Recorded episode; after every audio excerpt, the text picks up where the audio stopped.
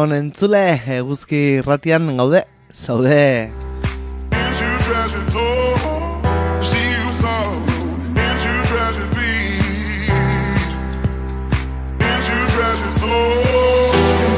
Acaban de dar las 10 de la mañana del miércoles 1 de marzo y aquí arranca Pasealeku, el magazine de actualidad de Euski y Ratia.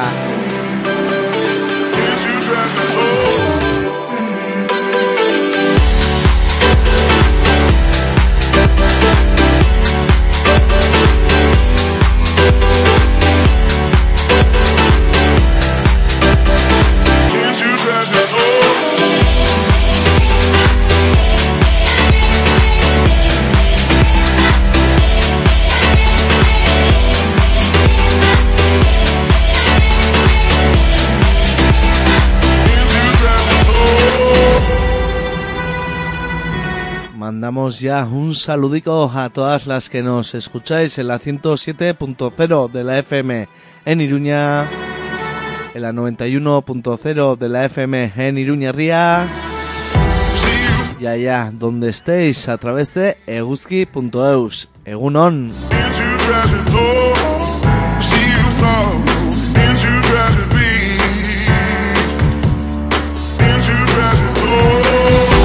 Un saludico también a esas radios amigas y sus oyentes. Garrasi Irratia en Alchazu, Estanda Irratia en Iturmendi y allá en el Pirineo Irati Irratia, Egunon de Izuela.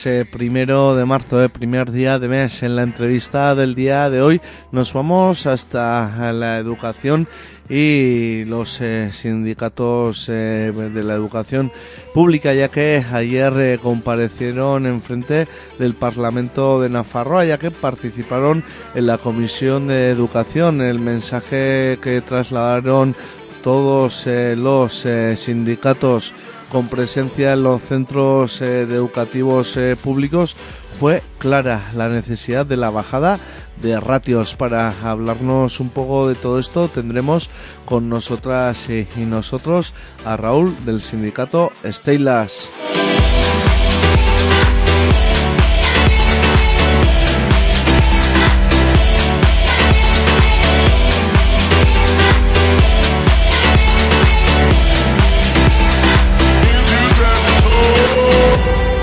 Después de la entrevista del día daremos eh, paso a la segunda hora de programa y a las secciones eh, de los eh, miércoles. Para empezar tendremos con nosotras y nosotros como cada semana a Íñigo Muñoz haciéndonos la crónica de la CAP.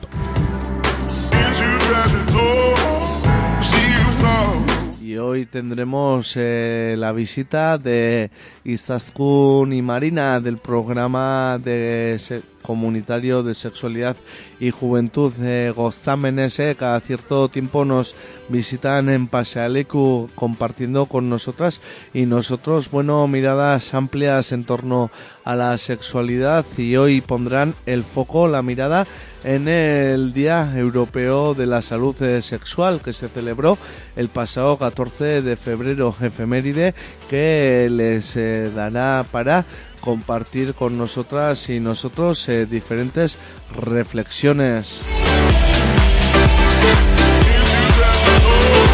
Y para cerrar el pase al EQ tendremos eh, la sección mensual que hacemos junto a la red de lucha contra la pobreza y la exclusión social de Nafarroa.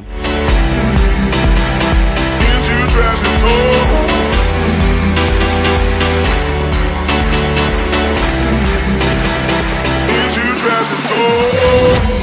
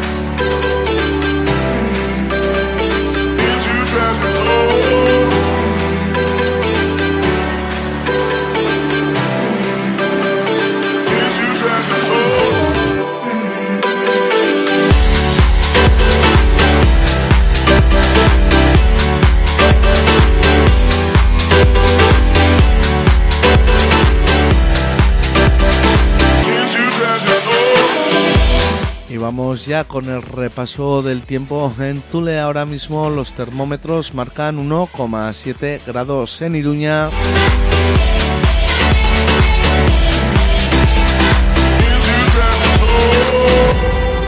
La predicción del día para el de Rialde nos dice que intervalos nubosos disminuyendo a poco nuboso, temperaturas mínimas en descenso, temperaturas máximas en aumento más acusado en el Pirineo, heladas generalizadas débiles en la ribera del Ebro y localmente fuertes en zonas altas del Pirineo, viento flojo del norte y noroeste con cierzo algo más intenso en el Ebro al principio. Las temperaturas oscilarán en Iruña entre los minus 5 y 5 grados, en Alchazu entre los minus 5 y 3 grados y en Agoitz entre los minus 4 y 6 grados.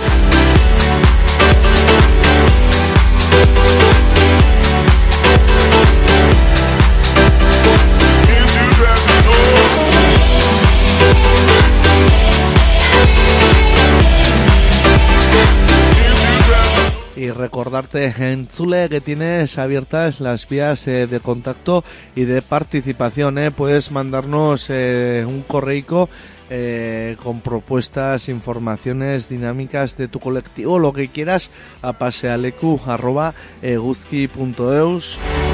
Ahí está el WhatsApp en el 645 442420 645 442420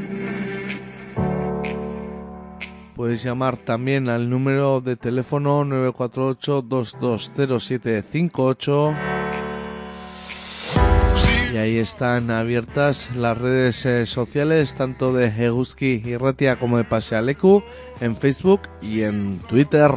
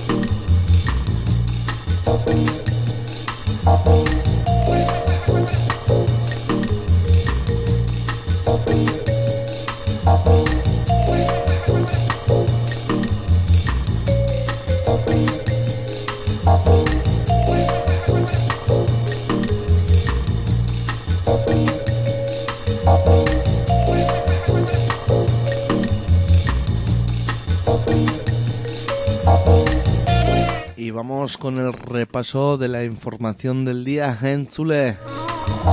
Berrian irakurtzen dugu hogeita bi urteko gizonezko preso bat hilda zabaiako espetzean.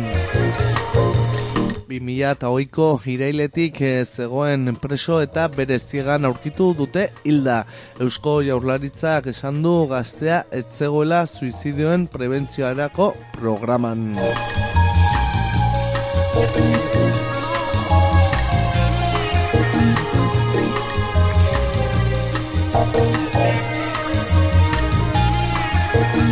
Eta berrian ere hirien euneko hogeita marra berdea balitz eriotxak gutxituko lirateke.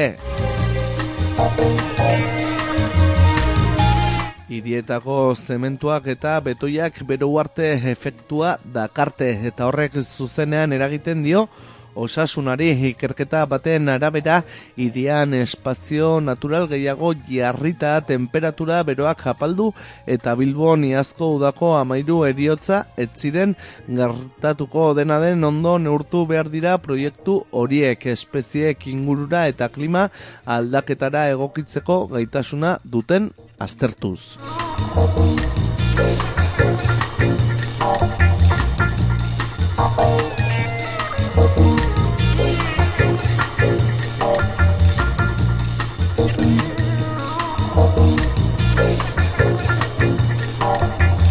Y en Nice eh, también mirando a Zabaya, Malek de 22 años, segunda muerte en prisión desde que el Aqua asumió la competencia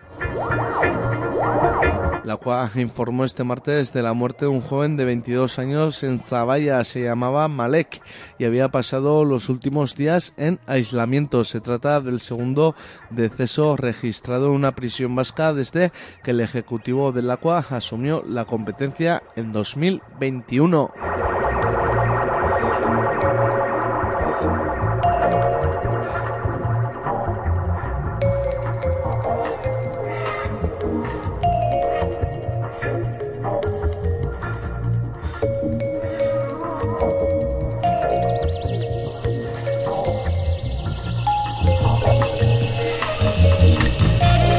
Nice también el abogado polaco de Pablo González teme una condena de tres o cuatro años.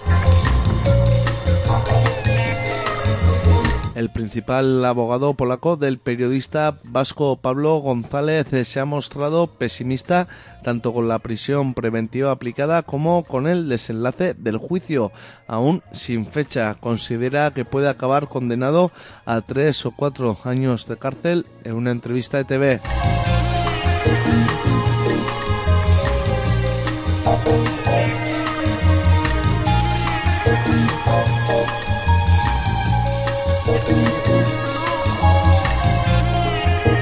Y en también ante la banca para exigir un cambio de rumbo que socialice la riqueza.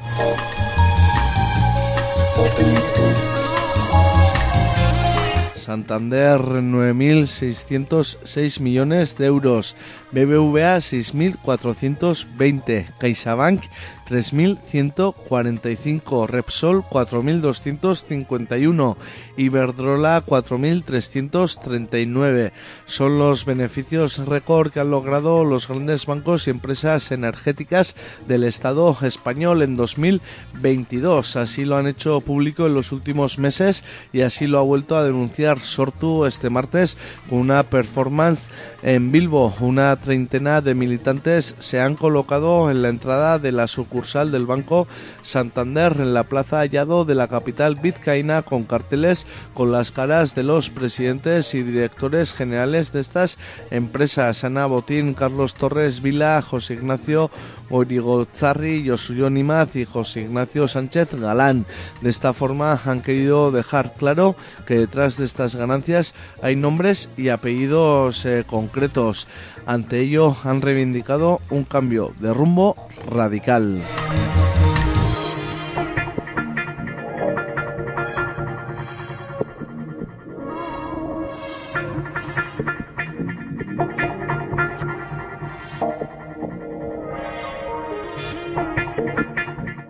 Con diario de noticias detenido por violar a una mujer en la comarca de Pamplona con posible sumisión química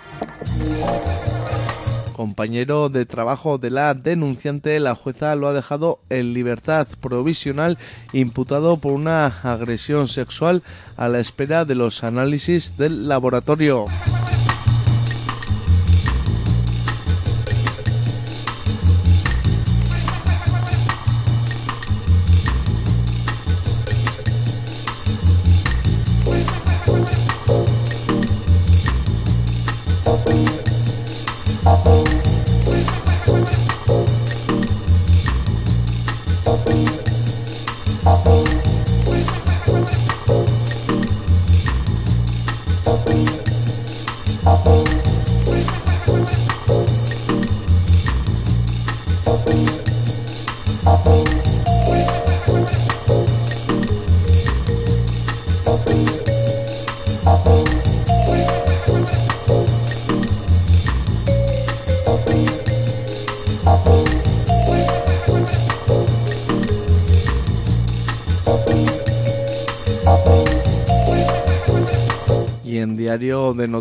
También, el Parlamento de Navarra pide reconocer al partido carlista víctima política por la masacre de Montejurra del 76.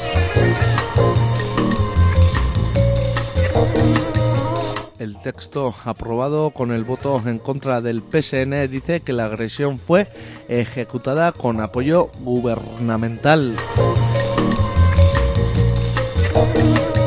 La Comisión de Relaciones Ciudadanas del Parlamento Foral acordó este martes instar al Gobierno de Navarra a reconocer al Partido Carlista como víctima política principal de los sucesos acontecidos el día 9 de mayo de 1976 en Montejurra, donde fallecieron Ricardo García Pellejero y Aniano Jiménez Santos.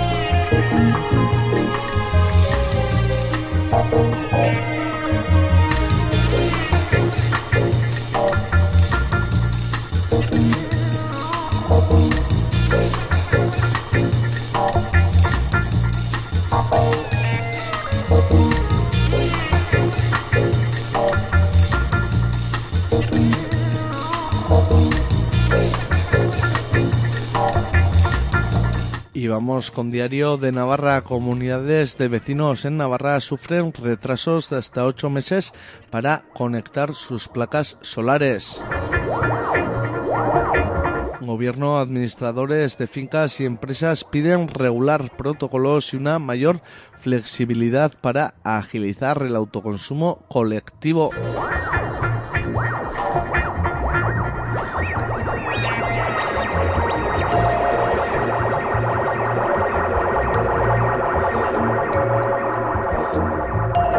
En Diario de Navarra también el acuerdo con los médicos adelante pese a la oposición de la mayoría sindical. Critican que el gobierno apruebe las medidas de forma unilateral.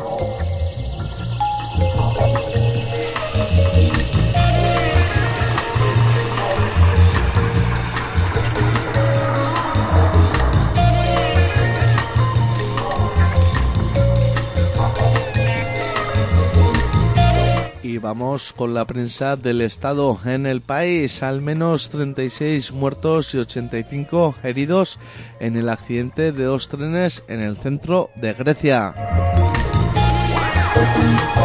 Convoy de pasajeros colisiona con uno de mercancías en la ruta entre Atenas y Tesalónica. Los dos ferrocarriles viajaban por la misma vía cerca de la ciudad de Larisa, así que las primeras pesquisas apuntan al error humano.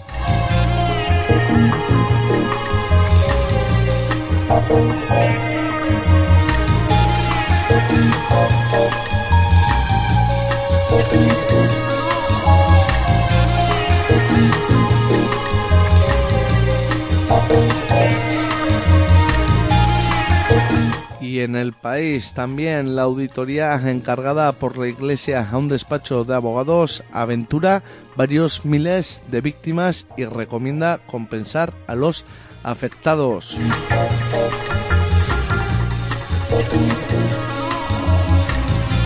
Cremades San Calvo Sotelo desmiente las cifras de los obispos sobre la pederastia.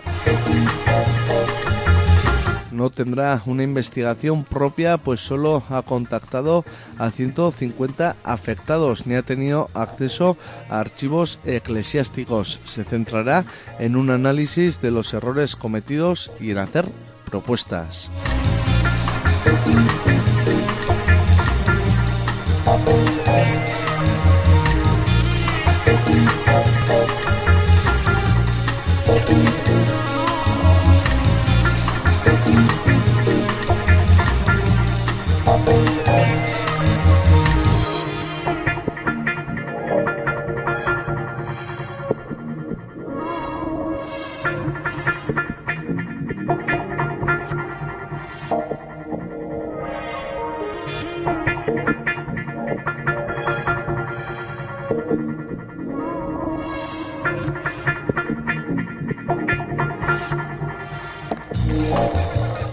Hasta el Països eh, Catalans, en la cabecera catalana de la vanguardia. El debate del bilingüismo en Cataluña se cuela de nuevo en el Parlamento Europeo. Socialistas Verdes, Izquierda y Junts boicotean un acto sobre la inmersión lingüística en la Comisión de Peticiones de la Eurocámara, dice la vanguardia.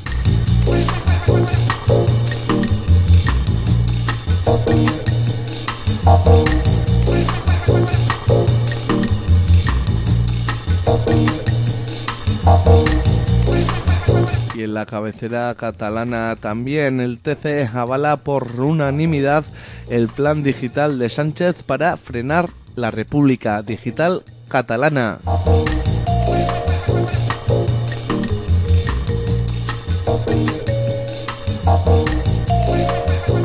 Tribunal Constitucional ha avalado por unanimidad el decreto ley digital del gobierno de Pedro Sánchez para frenar lo que se conoce como República Digital Catalana. Fuentes jurídicas han informado a EFE de que el Pleno del Tribunal de Garantías rechazó en su último cónclave el recurso del Gobierno contra el Real Decreto sobre Seguridad Digital, que permite al Ejecutivo intervenir servicios digitales si amenazan al orden público, en una de las primeras votaciones importantes en que se alcanza la unanimidad con la nueva composición del tribunal.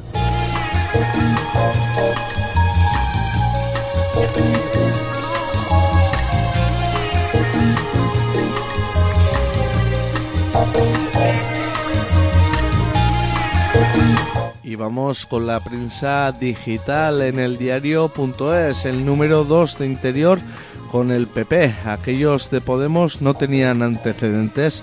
Cabo en la puta. Los mensajes encontrados en el móvil de Francisco Martínez dentro del caso Kitchen muestran las maniobras del Ejecutivo de Rajoy y su brigada política para torpedear las negociaciones de PSOE y Podemos para un cambio de gobierno a principios de 2016.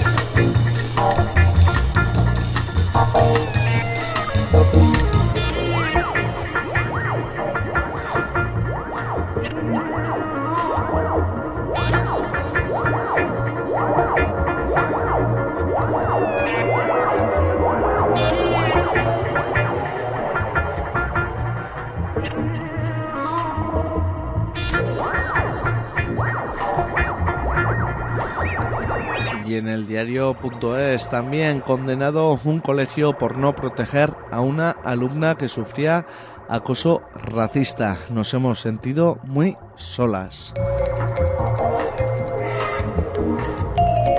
La justicia ha acreditado que Verónica sufrió bullying cuando tenía entre 8 y 10 años y ha condenado al centro en Madrid a pagar 10.000 euros a la menor que sufrió ideas suicidas según la madre.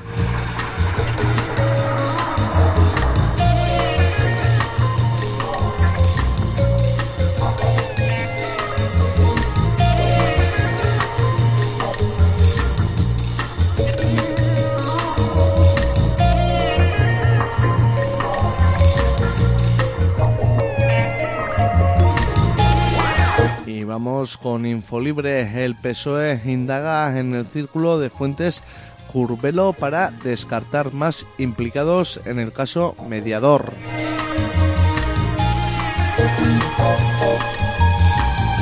La dirección del Grupo Socialista ha hablado con diputados cercanos y descarta por el momento que la sombra de la corrupción sea más alargada. Ferraz y el grupo alertan de que si hay conocimiento de actitudes similares se actuará con contundencia y la expulsión. La mayoría de diputados están en shock, pero alegan que es una actitud individual. Bueno, estos titulares de Infolibre, ¿eh?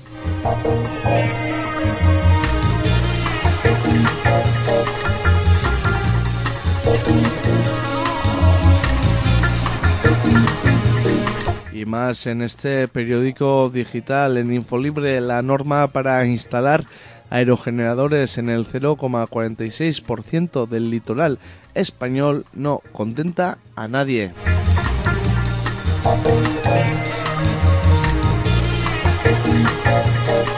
Los pescadores son los más indignados y anuncian que recurrirán de inmediato el Real Decreto. La industria eólica cree que tienen mucho menos espacio del que merecen, pero reconocen que es un paso adelante.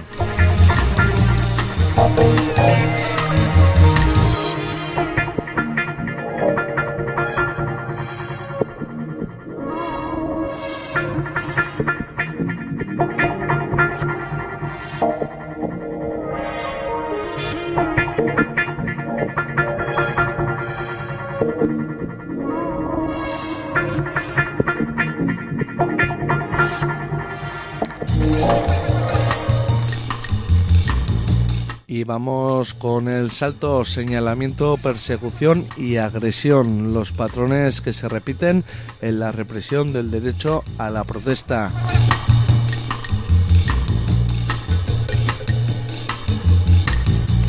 El Estado es el principal agente represor, pero cada vez está más acompañado de corporaciones u otras entidades. Las herramientas son varias, desde la estigmatización y la detención a los litigios estratégicos con el único objetivo de difamar la burorepresión, las amenazas, agresiones o incluso asesinatos. Y el patrón se repite tras la estigmatización y la construcción del enemigo, llega la persecución y la vía judicial o la eliminación. Los patrones se repiten en América Latina y en Europa, desde la estigmatización hasta la judicialización o el uso de armas menos letales que se han intensificado tanto en América Latina como en Europa, aunque el grado de violencia no es comparable, explica Erika González, investigadora de OMAL y autora junto a Juan Hernández Zubizarreta y Pedro Ramiro del informe Criminalización del Derecho a la Protesta, Patrones, Actores e Instrumentos, encargado por el grupo La Izquierda del Parlamento Europeo.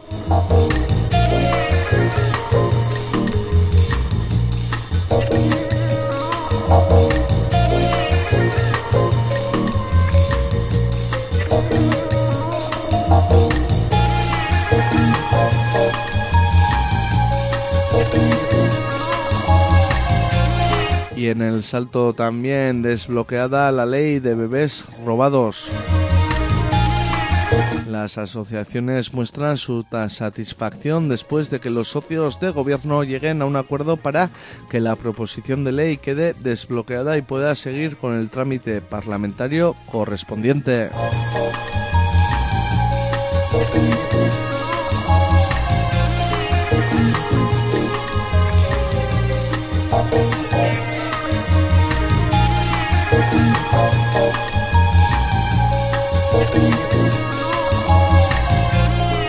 Cerramos eh, con público el alza de la inflación aviva la petición de Unidas Podemos de intervenir el precio de los alimentos frente a la bajada del IVA del PSOE. Para Unidas Podemos, la cifra del IPC de febrero es el dato definitivo que constata la ineficacia de la bajada del IVA. Yone Belarra traslada formalmente al PSOE su preocupación y Yolanda Díaz defiende que hay que actuar ya sobre los márgenes empresariales.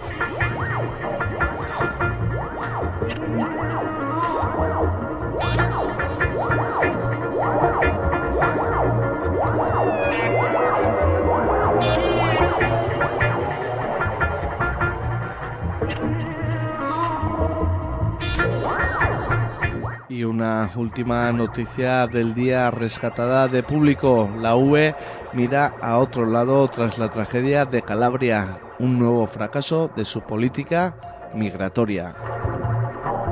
Diez años después de la tragedia de, en Lampedusa, la muerte reciente de más de 60 migrantes frente a las costas italianas evidencia que las consecuencias de una fallida política migratoria europea que deja miles de muertos en el Mediterráneo.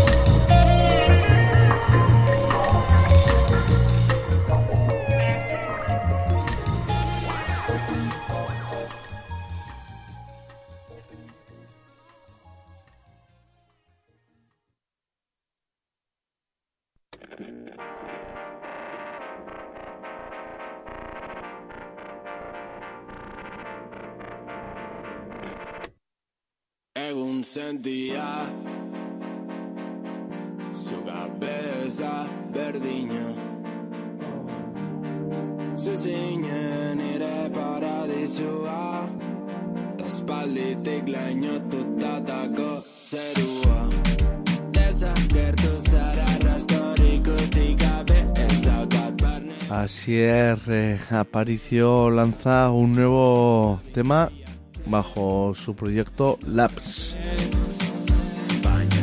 Ha emprendido su carrera en solitario después de andar en diferentes eh, grupos como cantante, como bajo y bueno, eh, siempre con la electrónica de fondo.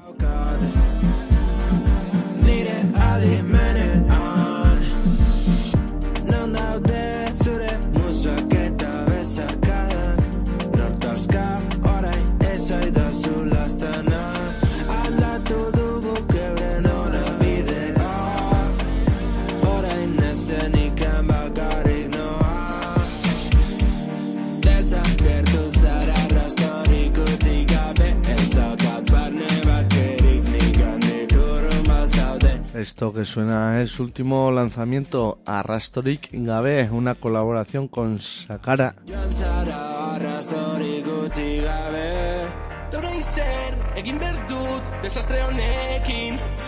Ezin ditut begitzoiek kendu burutik. Amak berriro galdetu dizugatik Baina ez dakit zer erantzun behar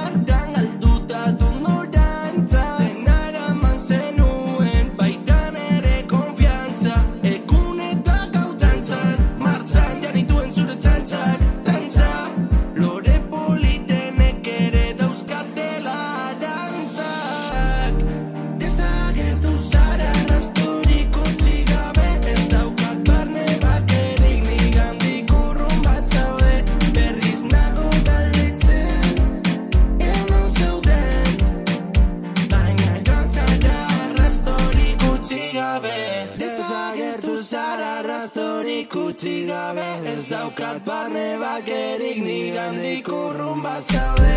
Berriz nabil galdetzen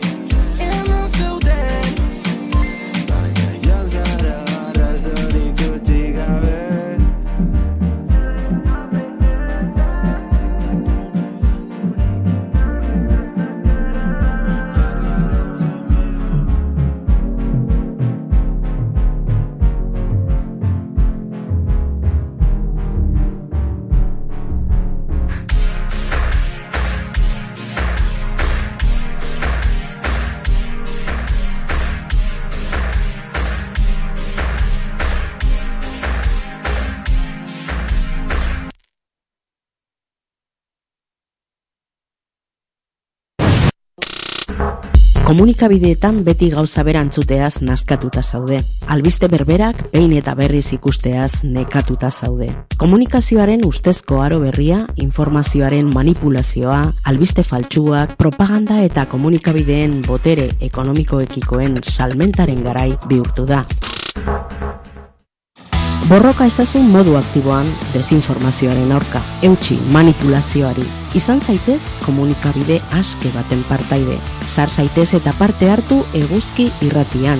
Idatz biezaguzu eguzki abildua eguzki.eusera. Eguzki irratia, berroi urtez irrati librea.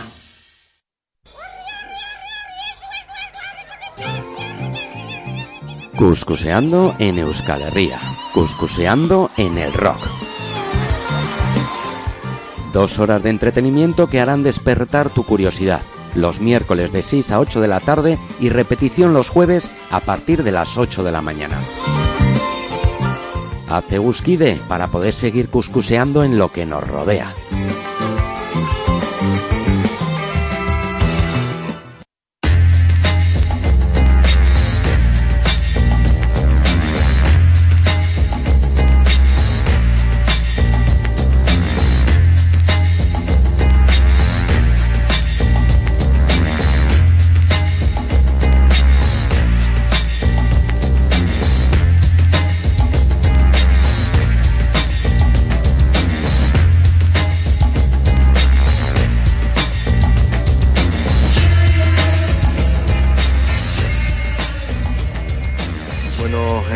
Vamos eh, con la entrevista del día. En el día de ayer eh, los sindicatos de la enseñanza pública comparecían eh, frente al Parlamento Navarro ya que intervinieron en el grupo de trabajo de la Comisión de Educación. Y bueno, el mensaje fue claro bajada de ratios. Para hablarnos un poco de todo esto tenemos con nosotras y nosotros ya al otro lado del teléfono a Raúl de Estela. Según Raúl, Baita zuri erantzungo. ongita zuek. Bueno, para empezar y para situar eh, al oyente eh, de qué se trató la comparecencia de ayer y esa intervención en el grupo de trabajo de la Comisión de Educación del, del Parlamento de Nafarroa, donde se enmarca, Raúl. Bueno, se marca ya en una trayectoria larga de la, de la intersindical de la educación pública. Como muy bien has dicho, estábamos todos los sindicatos, la PSTI, la SAFAP, NAMPE, Comisiones Obreras, la y UGT. Y bueno, y un poco la, el- la intervención que hubo o la comparecencia delante de la Comisión de Educación del Parlamento fue como el colofón, ¿no? O uno de los colofones, ¿no? Pero porque la lucha sigue y no tenemos nada claro que, que esa bajada de ratios eh, se vaya a dar en esta, en esta legislatura. Entonces, eh, esta, digamos que la intersindical habló con todos los grupos parlamentarios. En principio, todos los grupos parlamentarios, hombre, eh, se mostraron a favor de una bajada de ratios. Tuvimos más problemas con el PSN, porque el PSN, bueno, lo que hace es repetir lo que dice el departamento, ¿no? Que hay que no se pueden hacer bajadas lineales, que solo se pueden hacer en los centros de mayor complejidad, pero claro, nunca sabemos cuáles son esos centros de mayor complejidad, si realmente se están dando, porque luego la realidad nos dice que, que está llegando, por ejemplo, eh, alumnado eh, con matrícula viva, es decir, llevamos pues más de 2.000 alumnas y alumnos que este curso se han matriculado después de iniciarse el curso y muchas veces esos recursos no llegan, no se producen desdobles, etcétera, etcétera.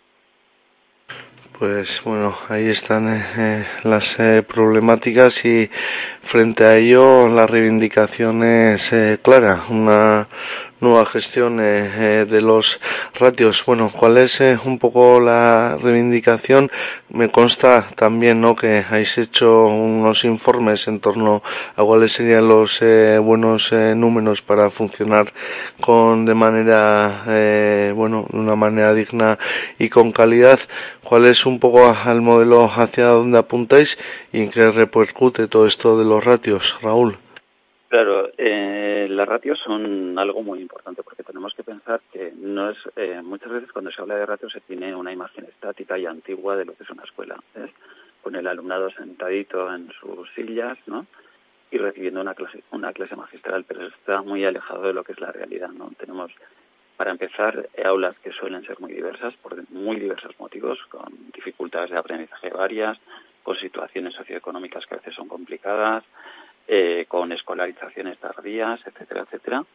Entonces, eh, ya ILAS hizo pública una propuesta de, de, bajada de ratios en la que incluíamos también el 03, es decir, la, la etapa de educación infantil que no está todavía incluida dentro de lo que son las negociaciones de la Mesa Sectorial de Educación.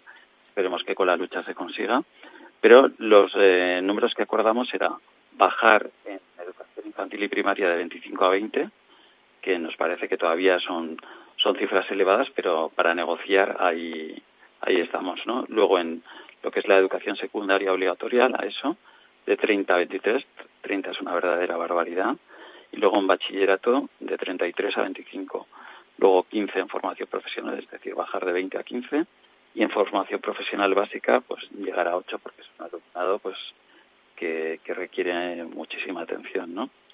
Y luego también estaría pues también la adaptación en las escuelas rurales precisamente para que se pueda dar esa atención a la diversidad y no se cierren aulas, eso es muy importante también, porque tenemos por una parte un problema de masificación en lo que sería la conurbación de Iruña, incluso de Tutera también, y en otros puntos eh, de ámbito urbano, sobre todo, pero luego lo que tenemos es un, grave problema de despoblación en muchas zonas de Nafarroa, y claro, y eso repercute también en lo que es el, en lo que es el ámbito escolar.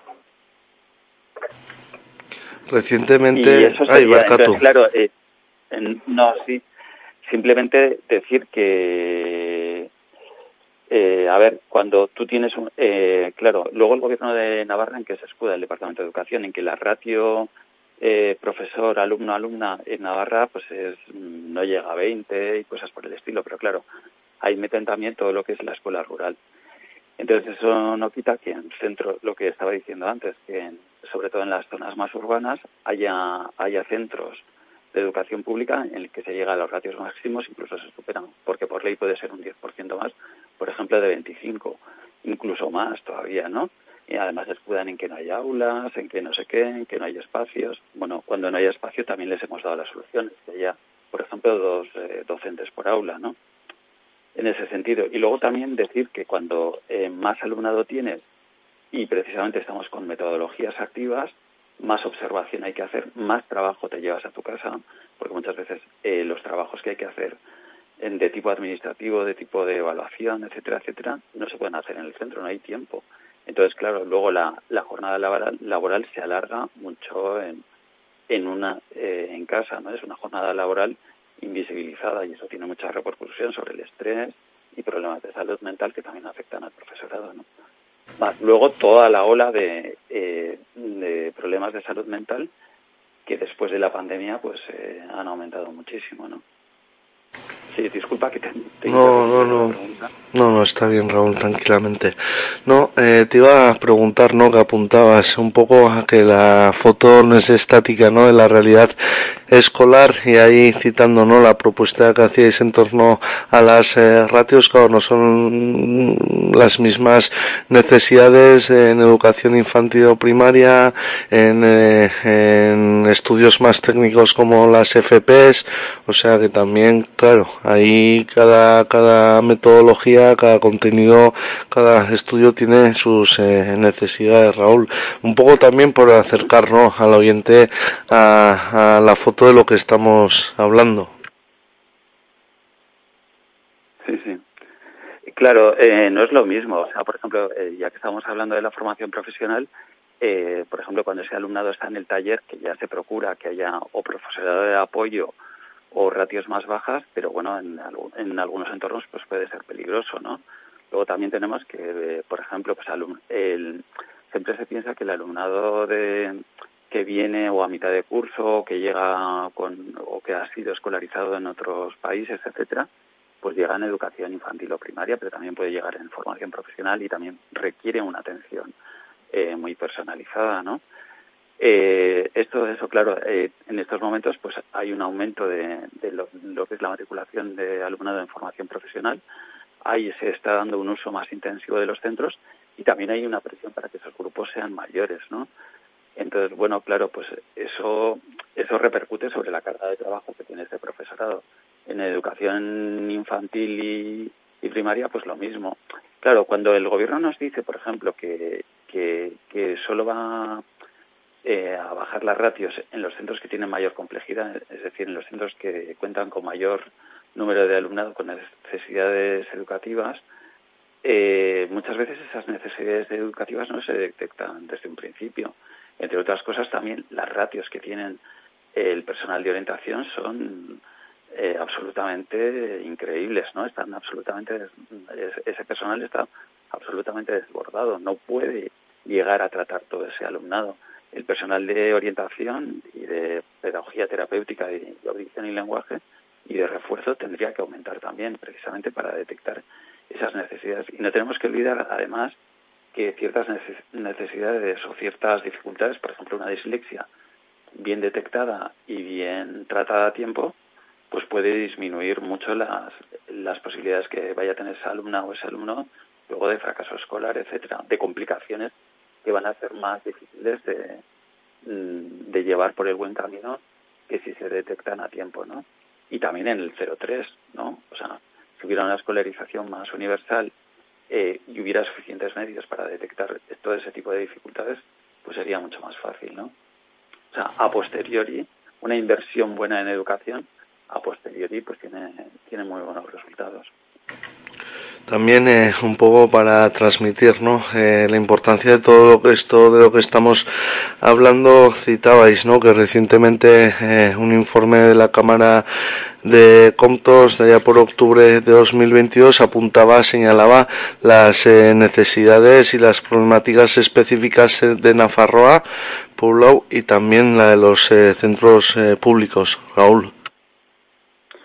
Sí, claro, que, esa, que eso llega al 30%, ¿no? El informe de la Cámara de Comptos dice que el alumnado con, con esas necesidades educativas especiales pues llega al 30%, ¿no? Que pueden ser necesidades de muchos tipos, ¿no? Por, ya hemos quitado algunas causas, ¿no? Por escolarización tardía, por tener problemas con el aprendizaje, por situaciones sociofamiliares pues mm, específicas o con dificultades y pueden mezclarse todas además, ¿no?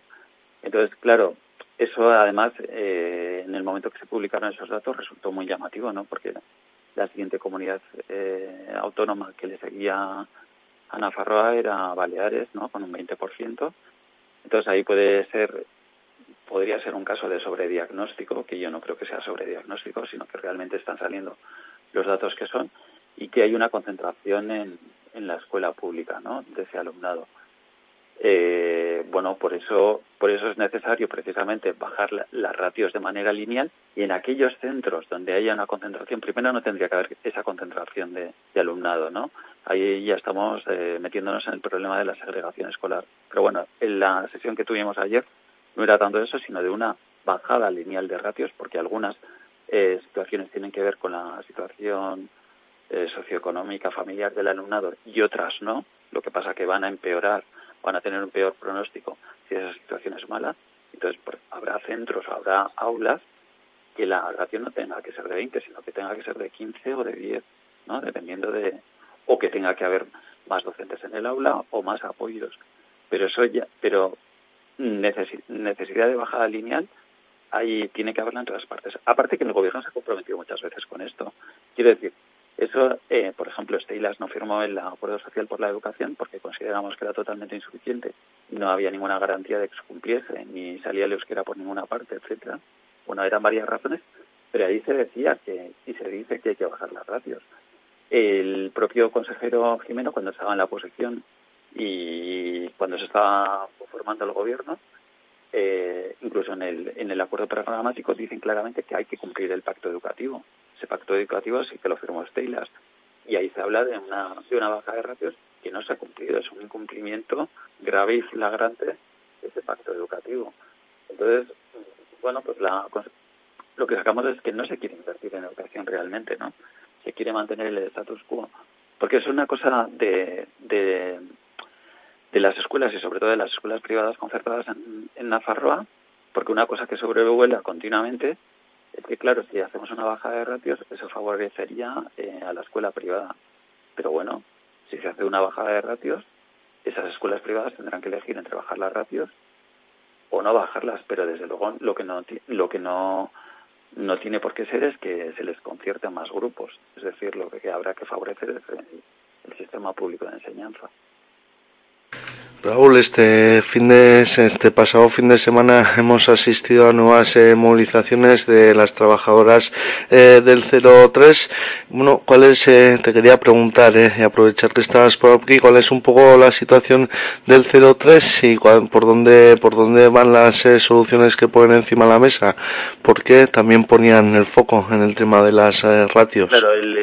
El, gran lema, bueno, el que se hizo más famoso en las reivindicaciones del 03 había más, ¿no? Pero era bajada de ratios, subida de salarios, ¿no? Uh -huh. Ese era el, el, gran motor. Entonces se ha conseguido una subida de salarios que creemos que es todavía insuficiente y, y además esa subida de salarios tendría que, que meterse por ley en algún sitio. Quiero decir, porque estamos hablando, claro, de centros eh, que son, eh, la mayoría que son escuelas municipales, pero de gestión privada. Esa gestión privada, entre comillas, ¿no? porque muchas veces son las trabajadoras que se han constituido en empresa co o cooperativa, ¿no? Para poder eh, acceder precisamente a, eh, a ser trabajadoras de ese, de ese servicio público, ¿no? Entonces eso, el, el fin de semana pues se concentraron y luego celebraron con una comida reivindicativa, porque también hubo reivindicación ahí, eh, junto con la exposición que hay en, eh, en Geltoki ahora, ¿no? De toda la lucha que han llevado, de que se ha conseguido una parte, ¿no? que es eh, una parte en la subida de sueldos, que todavía están luchando para que llegue a todas las trabajadoras, aunque la mayoría haya llegado, para que se consolide, y en esa consolidación es importante que haya, eh, que haya un aspecto legal que lo, que lo consolide, legal en el sentido de que haya una, un decreto, una ley que lo consolide, ¿no? Que sea gratuito para todo el, alumnado, es decir, que todas las familias puedan acceder de verdad eh, al 03 público. Y luego muy importante eh, las ratios porque en las ratios nos ha avanzado.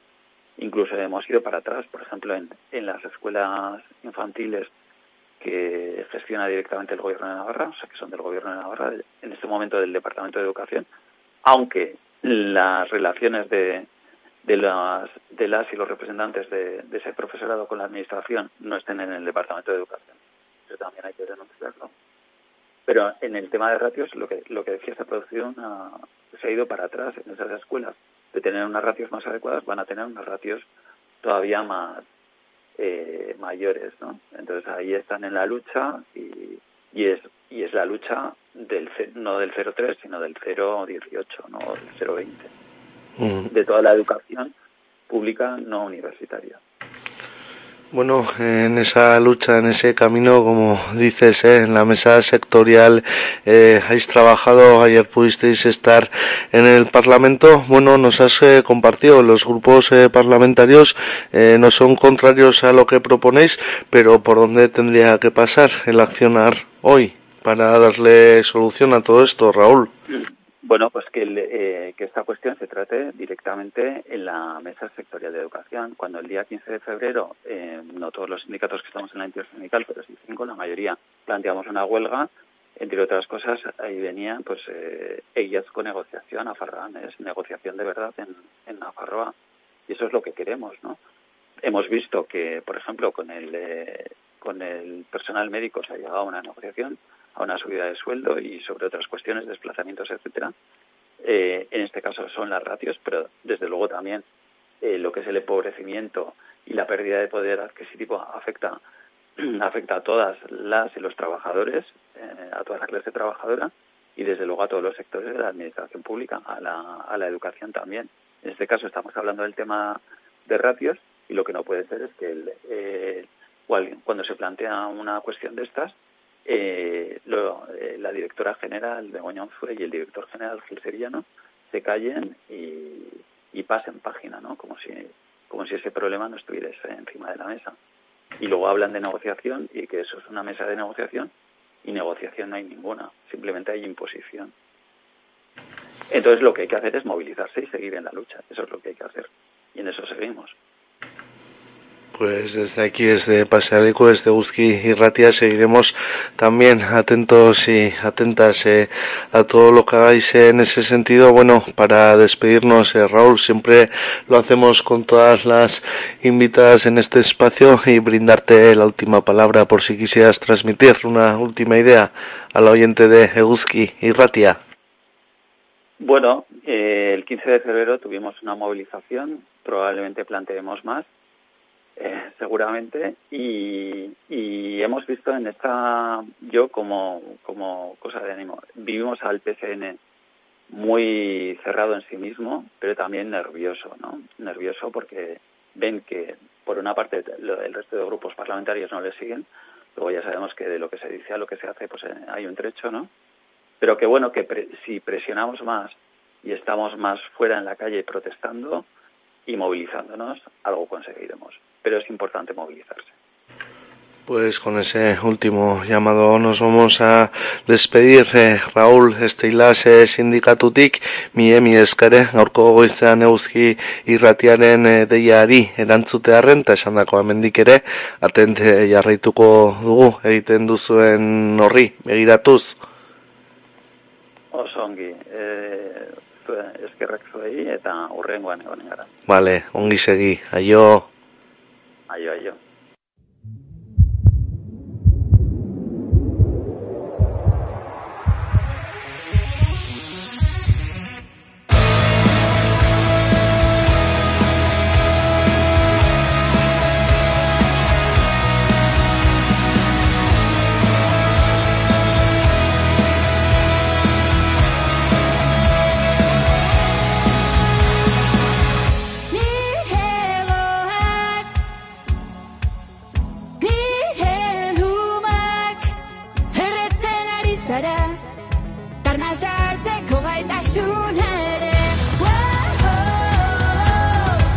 Sweet Rage publica su nuevo videoclip de su single titulado Sua.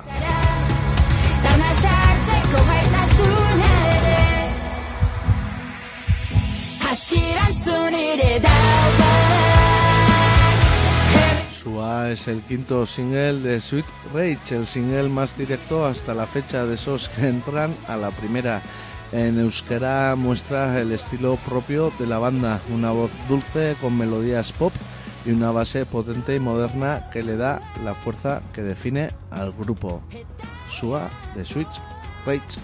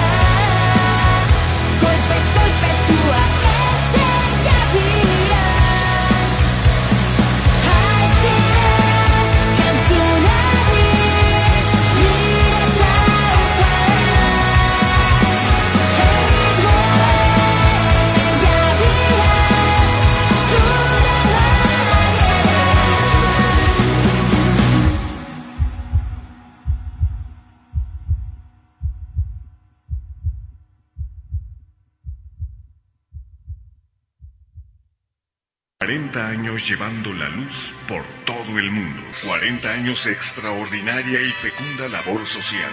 La Luz del Mundo celebra este acontecimiento. 40 años Eguzki irratia, hiru hilabetero hogei eurorengatik iruñeko irrati libre babestu. Eguzki.eu zen sartzen. años se dice fácil, pero no es así. Mil desengaños y mil fracasos para estar aquí.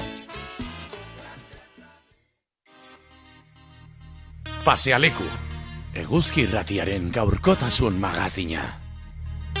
Asteleenetik ostiralera bi orduz, informazioa, hausnarketa eta eztabaida zure irrati librean. Zuzenean goizeko amarretatik aurrera, eta errepikapena arratsaldeko lauetan eta iluntzeko amaiketan.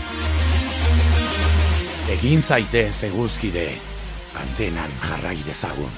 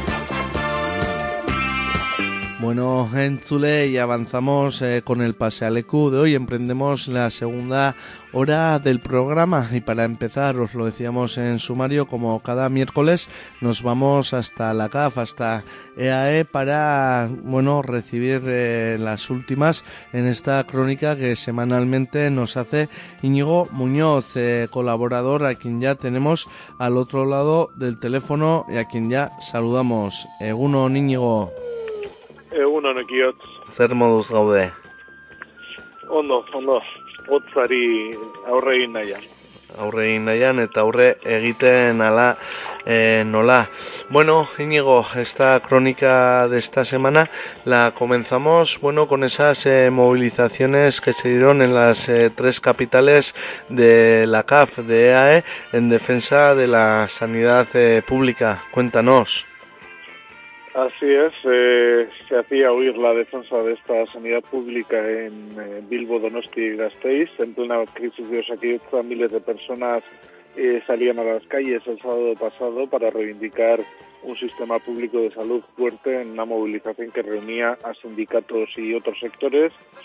Advertían a la consejera de salud de que lucharán en defensa de esta sanidad pública eh, se juntaban trabajadoras y trabajadores de Osakidetza, pero también usuarios de la red pública, así como sectores concretos, como pensionistas y diferentes colectivos en, en las capitales de Vizcaya, Guipúzcoa y Araba para reivindicar, como decía, un sistema público de salud fuerte en un momento en que se registra un claro deterioro para eh, los sindicatos hay razones suficientes para salir a la calle frente a la situación de colapso que sufren eh, muchos servicios, especialmente la, la atención primaria, eh, y advertían eh, a la consejera de salud, Gotzone Zagardui, que no van a permitir que sigan desmantelando la sanidad y por ello han reforzado, han llamado a reforzar las movilizaciones hasta que el Ejecutivo Urcuyu cambie sus políticas. Enfatizaba, enfatizaban que no van a permitir el desmantelamiento de la sanidad eh, pública. Una jornada de movilización, la del eh, pasado sábado, que era promovida por los sindicatos SATSE, el ALAB, SME, Comisiones Obreras y UGT de Osakidecha, tras diferentes protestas previas en denuncia por los continuos recortes y que se manifiesta también en cuestiones laborales, pero que tiene afección directa sobre el servicio a la ciudadanía. Eh, por ejemplo, recordaban estos sindicatos que el 50% de la plantilla de Osakidecha tiene eh, contratos eh, temporales eh, los sindicatos eh, convocantes dejaban claro, en todo caso, que la lucha no se circunscribe a las condiciones laborales que soportan, sino al deterioro del, del sistema público de salud. Y bueno, ante la dimensión de las eh, movilizaciones del sábado pasado, la consejera de Salud eludía su responsabilidad en la actual situación y afirmaba que el problema de Osakidecha no es de condiciones laborales o de dinero, sino de falta de profesionales eh, de, sanidad y reiteraba que no es cierto que exista desmantelamiento de, de. Pues ahí están, ¿no? Eh, grandes eh, movilizaciones en defensa de la sanidad eh, pública, en defensa de unos servicios eh, dignos de Osakidecha. Bueno, esa era la respuesta de la consejera de salud, pero lo cierto es que las peleas se están dando en, en, el marco de Osakidecha. Bueno, huelga de las trabajadoras de la limpieza y bueno, la respuesta también del gobierno vasco en forma de cargas eh, de la Ertzaintza. Íñigo. Así es, el, el sábado tenía lugar esa movilización en defensa de la sanidad pública y eh, este mismo lunes tenía lugar la primera jornada de huelga de las contratas de limpieza de Osakidecha en el transcurso del cual tenía lugar eh, cargas eh, por parte de la Policía Autonómica contra las huelguistas en el Hospital de Cruces. Eh, las trabajadoras del servicio de limpieza subcontratado por Osakidecha denunciaban que llevan más de cinco años sin convenio y que las negociaciones con las empresas están eh, bloqueadas. Eh, una semana de huelga la que tiene lugar esta, esta semana, convocada por los sindicatos LAB, UGT, Comisiones Obreras y SK, en demanda de la homologación de condiciones laborales en relación al personal propio del servicio de salud. Una primera jornada que se ha saldado con incidentes en el Hospital de Cruces, eh, cuando la Arjanza cargaba contra los eh, huelguistas. Eh, como decía, eh, pues eh, según han explicado los sindicatos convocantes, eh, llevan más de cinco años sin convenio y pese a las numerosas reuniones celebradas con las empresas, eh, no hay ningún avance y la situación se encuentra en bloqueo absoluto, según eh, denuncian. Eh, para defender sus reivindicaciones han llamado a la huelga a cerca de 2.500 trabajadoras del servicio de limpieza y han convocado movilizaciones ante diferentes centros sanitarios señalaban que están reivindicando que se apliquen las mismas condiciones que al personal propio de Osakidecha en base al principio de, homologación y los sindicatos han denunciado que Osakidecha no se ha dignado ni a contestarles cuando están dirigidos a sus responsables para tratar de desbloquear el, el conflicto. Pues ahí está, ¿eh? conflictos eh, laborales de los diferentes eh, sectores ¿no? que, que aportan para, para, dar servicios eh, de calidad de salud, en este caso en Osakidecha, y, y nos lo has eh, contado. Bueno, estamos ya a las puertas eh, del 3 de marzo de la masacre obrera sufrida en Gasteiz, y bueno, para cerrar la crónica de hoy nos ponemos el foco en ello, en el 13 de marzo y bueno, avances eh, que se van dando en materia de memoria histórica, Íñigo. Así es, como decías, esta semana será el 47 aniversario de la, de la masacre de Gasteiz eh, del 3 de marzo. Y bueno, esta semana pasada teníamos la noticia de que tanto Marzo Akiru como Memoria Gara eh, lograban que las instituciones garantizasen el, el acuerdo planteado en torno al proyecto de, de memoria Gunea. La semana pasada remitían eh, una nota a estas dos asociaciones eh, memorialistas eh, pues dirigida a los grupos políticos y a las eh, instituciones implicadas en el proyecto Memoria Gunea. En esta eh, nota demandaban eh, que se garantizara el, el cumplimiento del, del, convenio de colaboración acordado en el año eh, 2021 frente eh, a declaraciones contradictorias y generadoras de desconfianza que se habían dado en, en los últimos eh, tiempos. Eh, y finalmente anunciaban al cabo de unas horas que habían recibido un documento firmado por el gobierno del Acua eh, que consideraban bueno, un, un paso eh, positivo como primer eh, paso de garantía para el compromiso eh, institucional con esta memoria gunea, este espacio de, recuerdo a los cinco obreros eh, asesinados eh, por la Policía Nacional el 3 de marzo de 1976 en el, en el contexto de una eh, larga huelga que tenía lugar en la, en la capital gasteiztarra, pues bueno, una una noticia un poco más positiva para terminar este espacio. Sí, y ahí está, ¿no? El trabajo de las asociaciones eh, memorialistas eh, ya se va, eh, es conocida, ¿no? Un poco las reivindicaciones que tienen en torno a ese memoria UNEA, bueno, se van dando pasos, habrá que ver cómo se desarrollan los mismos. Pues nada, Íñigo, hasta aquí la conexión de hoy, mi emi eskere, beste aste batez gurean egotearren pasealekuren e, pasealekuaren deia erantzutearren da bueno Iruñerriko eta Nafarroako entzuleriari eaeko azkenengoak e, ekartzearren horrela bada bueno aste ona pasa dezazula aurre egin hotzari eta dena delakoari eta datorren astean jarraituko dugu solasean Ba, mi esker zuei eta aurrengo arte. Vale, Íñigo. Eh, mientras tanto, in, intentad eh, apilar leña o poner la calefacción a tope. Ay, ay, yo creo que las economías eh, de guerra piden eso, eh, volver, volver a, al uso de la leña, que, que como dicen, calienta no una, sino hasta tres veces, cuando la haces, cuando la prendes y cuando da calor. Pues nada, eh, Íñigo, mi mi esker, eta datorren astean jarraituko dugu solasean. Vale, izan. Vale, aio.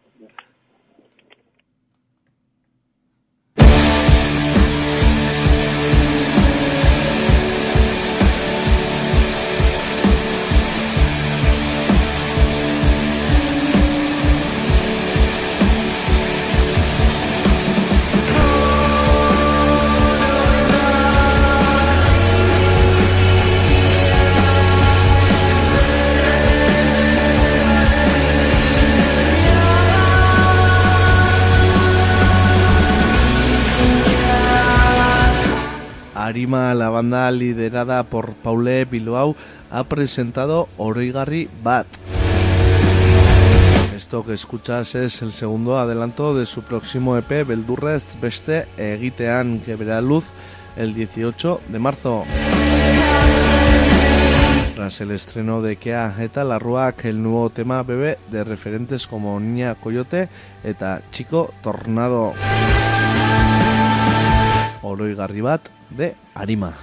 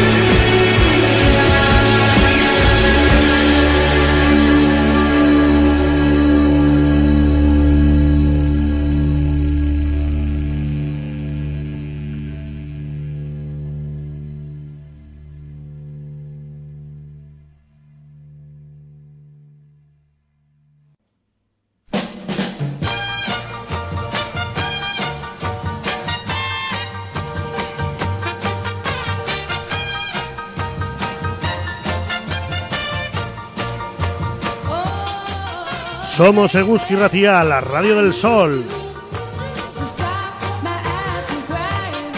El que se cobija bajo nuestros rayos disfruta de la mejor variedad musical, la cultural y la radiosa actualidad. Conviértete en un rayo de sol apoyándonos. Hazte Gusquide y calienta tu alma. En eguski.eus.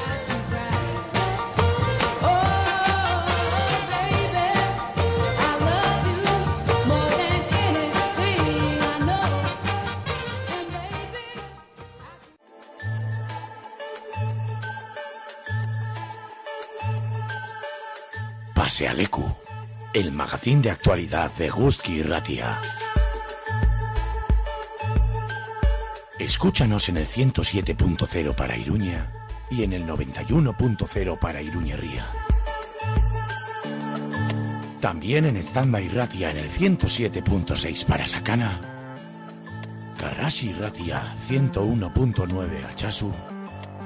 Irati Ratia en el 107.7 para el Pirineo.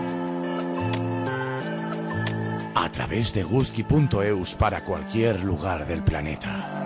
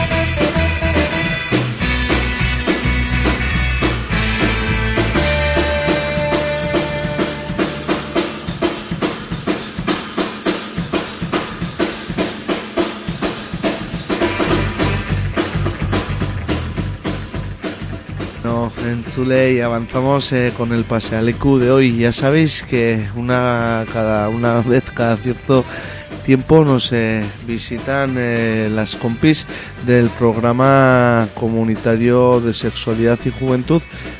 Gozámenes se abre así una ventana a las miradas amplias sobre sexualidad.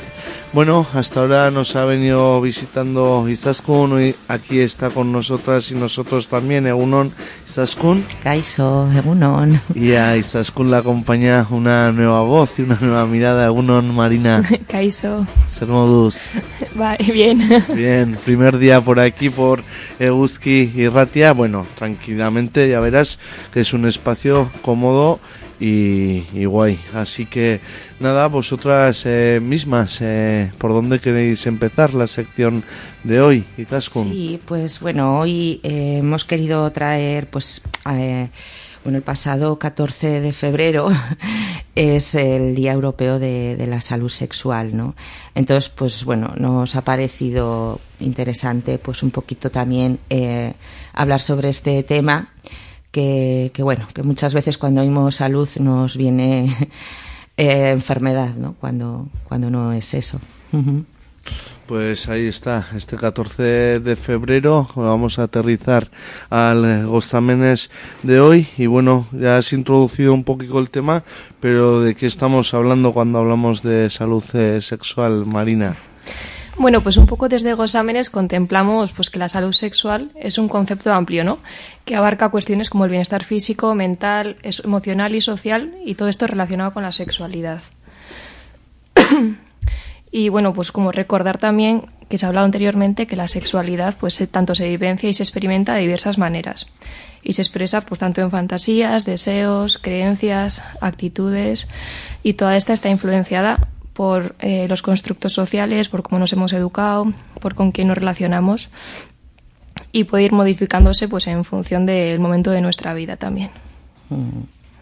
Sí, eh, desde Gosámenes, ¿no? También es esa eh, cuando hablamos de, de salud sexual, ¿no? En este caso no es la falta de, de enfermedad, ¿no? Que tiene también implicaciones en el sentido de que va más allá, ¿no? Que como comentaba Marina, que tiene que ver con lo físico, pero con lo mental y con lo emocional y por supuesto con lo social y por lo tanto con las relaciones, ¿no? Y que tiene esas implicaciones de también poder decidir, ¿no? Eh, y, disfrutar de las relaciones, ¿no? Con, tanto como con una misma como con, con, con, con las demás personas, ¿no? Sí, eso, ¿no? La, la amplitud de, de, la sexualidad eh, para eh, disfrutarla. Y bueno, eh, cuando estamos hablando de salud, tú apuntabas, ¿no? Y estás con que muchas veces igual la primera imagen que nos viene eh, salud sexual, eh, ponemos el foco en la enfermedad, pero que bueno, que se puede mirar también desde otros prismas. Claro, que, que va más allá, ¿no? De, y cuando también se habla mucho de sexualidad, ¿no? De salud sexual, eh, pues también nos vienen a la cabeza pues lo que son las infecciones de transmisión sexual, eh, pues eso, ¿no? Eh, nos transmiten, pues yo que sé, mensajes también de, de peligro, de, de, miedo, ¿no? Y para, y para nada es eso, ¿no? Que lo que queremos es, pues eso, ¿no? Que es algo que, que encontremos también en referentes tanto eh, que se respeten las diversidades, las identidades, las orientaciones, que es eh, desde donde yo me, eh, me vivencio, ¿no? Y cómo me expreso y que todas ellas eh, tengan cabida, ¿no? Que está claro que también tiene que ver con nuestra salud, con el contexto donde vivimos, ¿no? donde nos desarrollamos, donde nos educamos y esa y es y todo ello va a tener también implicaciones en nuestras relaciones y en lo que tiene que ver con nuestra intimidad ¿no? y en nuestras relaciones también íntimas. Ya hemos ido hablando, pero bueno, a mí se me van eh, inspirando preguntas. Bueno, ¿cuál es el camino hacia una salud eh, sexual plena, voy a decir, o integral, o, o, o desde la mirada de vos también es, Marina? Pues al final un poco la idea es eh, revisar en qué momento nos encontramos a nivel de sociedad, qué valores eh, priman como el coitocentrismo, el, el cis heteropatriarcado y desde ahí pues apostar por una educación sexual con perspectiva de género que pues aporte una visión no integral, inclusiva, diversa y positiva de la salud sexual. Y que que priorice un poco lo que hablábamos del tanto pues el disfrute, el placer, el goce, eh, la satisfacción tanto personal como compartida y es importante ¿no? la, per la perspectiva de género en este aspecto. Sí, bueno, eh, apuntabais, ¿no? Que hoy traéis el tema porque el pasado 14 de febrero se celebró este Día Europeo de la Salud eh, Sexual. No sé si desarrollasteis alguna actividad en torno a ello o... Mm, como tal en, en Gozámenes no, eh, no, no hacemos, pero vamos, quiero decir que es un trabajo que hacemos a diario, ¿no?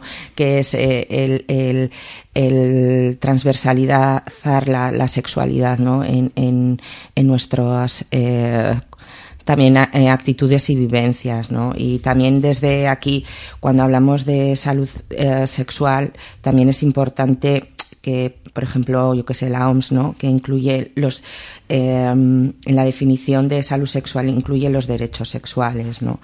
Y que son eh, derechos humanos, ¿no? Y que al final también, pues eso, ¿no? Que, que, eh, que han sido también eh, y se han conseguido gracias a, a movimientos sociales y, y activistas, ¿no? Que, que promulgan por una eh, sexualidad diversa, ¿no?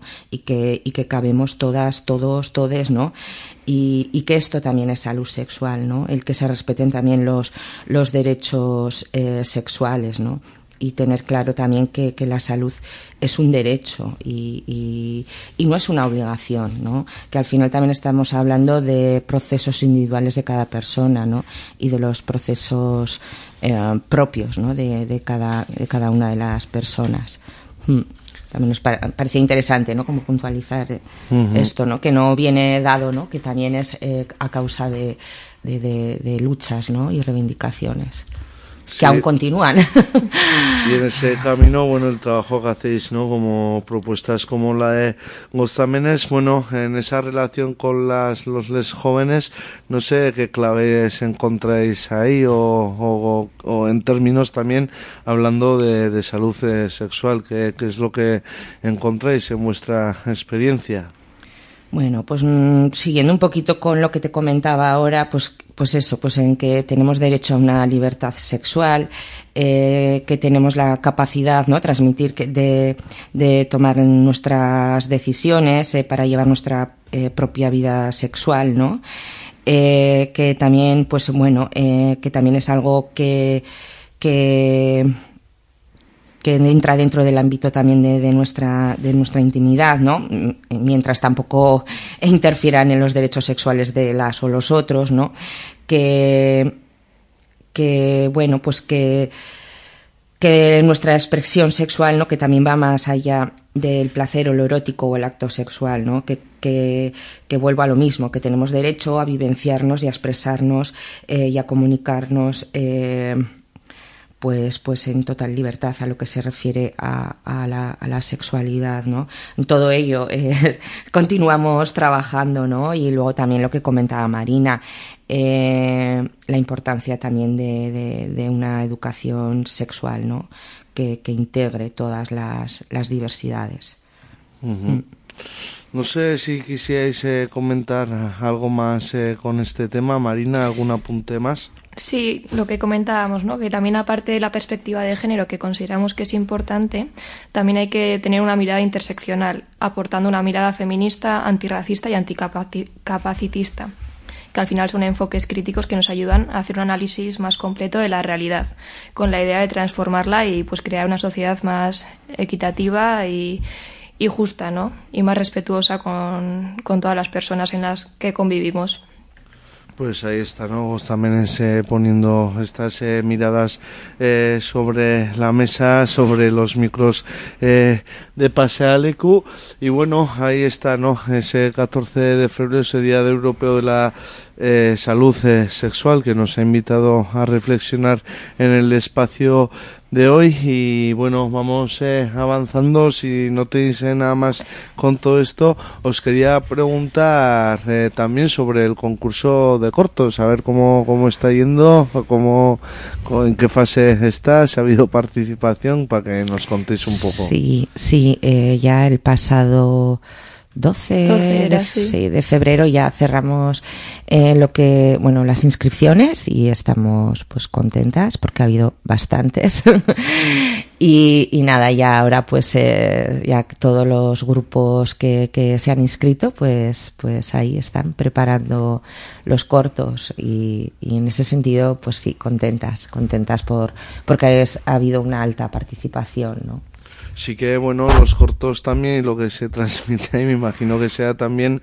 una muestra de todo lo que estamos hablando no en cuanto a salud sexual y desde desde miradas amplias la de los jóvenes también Sí, en eso, eso es lo que tratamos, ¿no? Y que sea también, eh, pues, como la herramienta para, para también, eh, pues que nos lleve a la reflexión, ¿no? Y a trabajar de, en lo que estábamos hablando, ¿no? En esa educación sexual, en cómo nos relacionamos, en cómo queremos y, y, y que todo, todo ello, ¿no? El, el, el desde si, si son respetadas, ¿no? Nuestras, nuestras, eh, bueno, nuestras vivencias, nuestras expresiones sexuales, eh, eh, pues bueno, pues la, la, salud, en este caso sexual, va a estar presente porque todo ello nos va, nos va a llevar a, cuidarnos, a cuidarnos cada quien a nosotras mismas, a cuidar a las otras personas, a nuestras relaciones y, y, y, todo ello, pues bueno, pues en, en, en, en la búsqueda ¿no? de, de, de una de vivir con plenitud ¿no? nuestra sexualidad.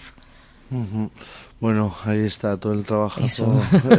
Son nuestros retos. no son, no son eh, pequeños, No. pero bueno, se va, se va avanzando, se va traga- trabajando y desde el momento en que se verbaliza, bueno, pues eh, se, se hace más eh, presente. Marina, ¿qué tal? Bien, sí, que con esto también pues me apetecía aportar que es como muy importante y muy bonito que haya grupos de personas jóvenes eh, que apuesten por trabajar y hacer, bueno, que al final es un curro que hay detrás, ¿no? De investigación, de reflexión y de crear algo visual eh, hablando sobre tema de sexualidad.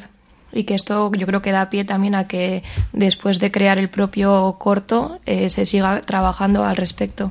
Y que hay personas que se apuntan año tras año, que eso también implica que llevan un trabajo detrás de conciencia y de, y de revisarse ciertas, yo creo, también pensamientos y actitudes. Sí, porque no solo es el concurso en sí, sino todo el proceso. ¿no? que se da, el trabajazo que hay ahí, Eso lo es. que se genera y el posico que deja. Pues muy bien, eh, pareja, hemos eh, abierto ¿no? Eh, un espacio a esas eh, miradas amplias en torno a, a la sexualidad por parte de hoy, de Izaskun y, y Marina. Marina, primera vez aquí en Eguski y Ratia, vienen, como sabéis, eh, del programa Gozámenes, ese programa comunitario de sexualidad y juventud. Así que nada, un placer, voy a decir, eh, vuestra visita hoy en Pasea Lecu. Y nada, también brindaros eh, también la última palabrica por si quisieras transmitir una última idea a la oyente de Uzki Ratia. Pues nada, que que pues que con nosotras también encantadas de, de, de venir aquí, ¿no? Más o menos una vez al mes y de, y de poder eh, trasladar, ¿no? Nuestras, nuestras miradas. Pues nada, Marina, bienvenida a Onguietorri hasta este Pasealeco, hasta este Uzki y Ratia. Nada, aquí tenéis eh, los micros eh, siempre abiertos y nada, que seguiremos en próximas eh, ocasiones trayendo y compartiendo estas miradas amplias. Mi mi esker. Suri. Vale. Agur. Agur.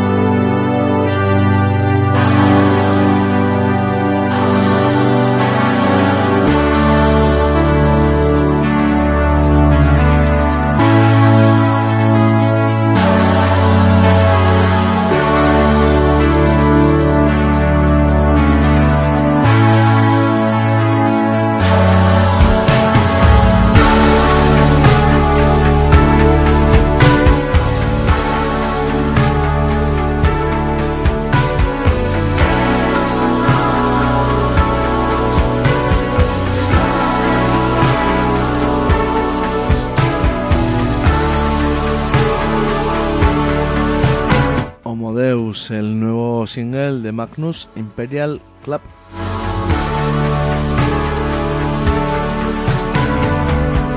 El nuevo paso de la banda de neopsicodelia electrónica Magnus Imperial Club llega con el single Homodeus y una presentación en las habitaciones del Hotel Records.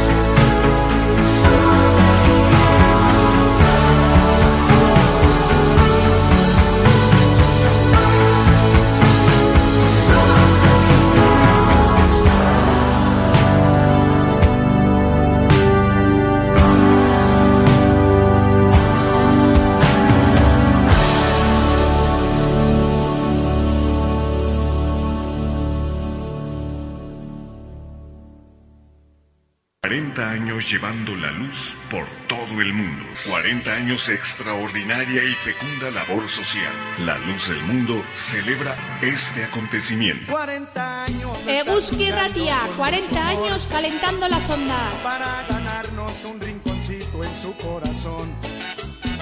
40 años se dice fácil, pero no es así. Mil desengaños y mil fracasos para estar aquí.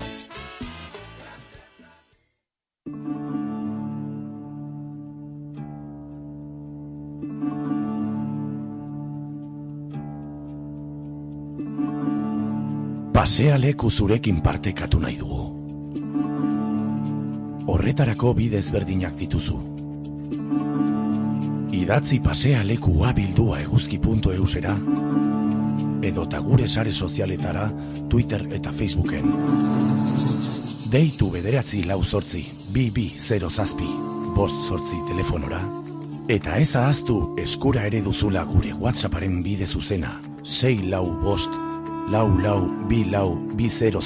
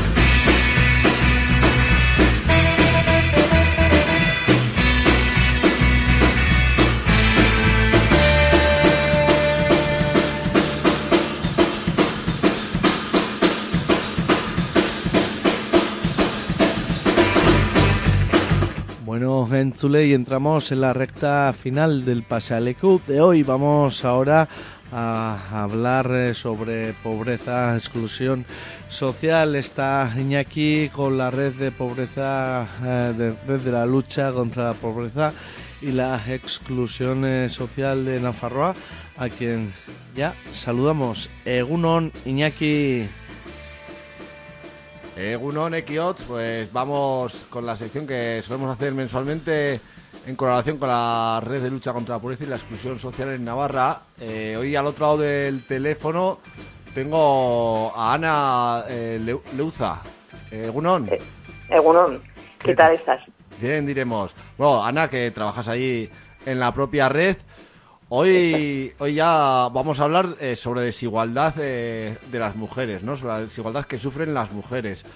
Eh, bueno, eh, se, se suele hablar mucho, cuando hablamos de desigualdad hay muchos factores, pero igual el primero de todos que nos viene a la mente suele ser el laboral, ¿no? Igual, o de qué nos vas Sí, a hablar. sí, sí. Cuéntanos un A poquillo. ver, exacto. Mira, desde la red de, de la lucha contra la pobreza, ¿no? Eh, queremos, con el tema, bueno, dentro de poco va a ser el 8 de marzo, ya sabemos todos que se habla en esa fecha mucho de la mujer y tal, pero lo que queremos visibilizar es, es más a las mujeres, ¿no? Que son más invisibles y vulnerables en esta sociedad, ¿no? Entonces, sobre todo la pobreza que hay en mujeres que, que les afecta mucho más la, la economía, ¿no? Entonces, el riesgo de pobreza eh, es un indicador bastante importante. Eh, hay un, bueno, se hizo desde, hay un, un indicador que es el indicador europeo AROPE, que ahí desde, ese- desde ese indicador se ve perfectamente que, que, que, la pobreza de las mujeres siempre crece más que en, la, que en los hombres, ¿no? Uno de los indicadores mm, más que, que, resalta más es la desigualdad salarial, porque bueno, pues el salario entre hombres y mujeres no es el mismo, ¿no? Y el mercado laboral eh, se ve muy claramente que la crisis afecta más a las mujeres. Si quieres, te podría indicar un poco algún factor, eh, ¿no? Que es importante, eh, por ejemplo, a las mujeres que acceden a, a empleos que son eh, de, de, actividad más precaria, ¿no? Contratos laborales a tiempo parcial, a, bueno, con unas, eh, con unas con unas características mucho peores, con unos factores mucho más, bueno, ellos son mucho más vulnerables, ¿no? Y todo. Sí. Luego está el, el otro factor que es el de los cuidados, ¿no? Ellas tienen tienen uh, un, un, tema añadido, ¿no? Al tema de, de asalarial que es el pues eso, que tienen que también eh, hacerse cargo de los cuidados de los de sus menores o, o de sus padres o ¿Mm? Sí. No, bueno, vemos eh, como muchas veces no se se agrava eh, ciertos problemas sobre sobre gente que ya tiene una una carga, ¿no? Y bueno, ya nos estás comentando que hay una hay una brecha, ¿no? Entre entre muchos trabajos. Sí, hay una brecha salarial, hay una brecha salarial importante. Sí, sí, pero no solo eso, sino lo que ya nos estás comentando, ¿no? Que el propio acceso al trabajo suelen ser contratos más precarios, condiciones peores en trabajos que suelen estar feminizados, ¿no? O... Exacto. El tema de los cuidados, que por eso dices, lo dices muy bien, ¿no? Que los los trabajos están muy muy feminizados, pues son tema, son trabajos que rondan a través de eh, alrededor de los cuidados, ¿no? Pues está el servicio, el, el, servicio doméstico, el servicio de cuidado de personas mayores o de niños, o no. Entonces, al final eh, son trabajos eh, peores remunerados y, y, también peor cualificados, porque al final son ellas, las mujeres, sobre todo las más vulnerables a la hora de acceder a esos trabajos, ¿no? Y luego ya, pues aprovecharía también un poco con ese tipo de, de trabajos hablar que las que eh, más o menos, bueno, las que suelen ser más normal que accedan a este tipo de trabajos son mujeres que han migrado, ¿no?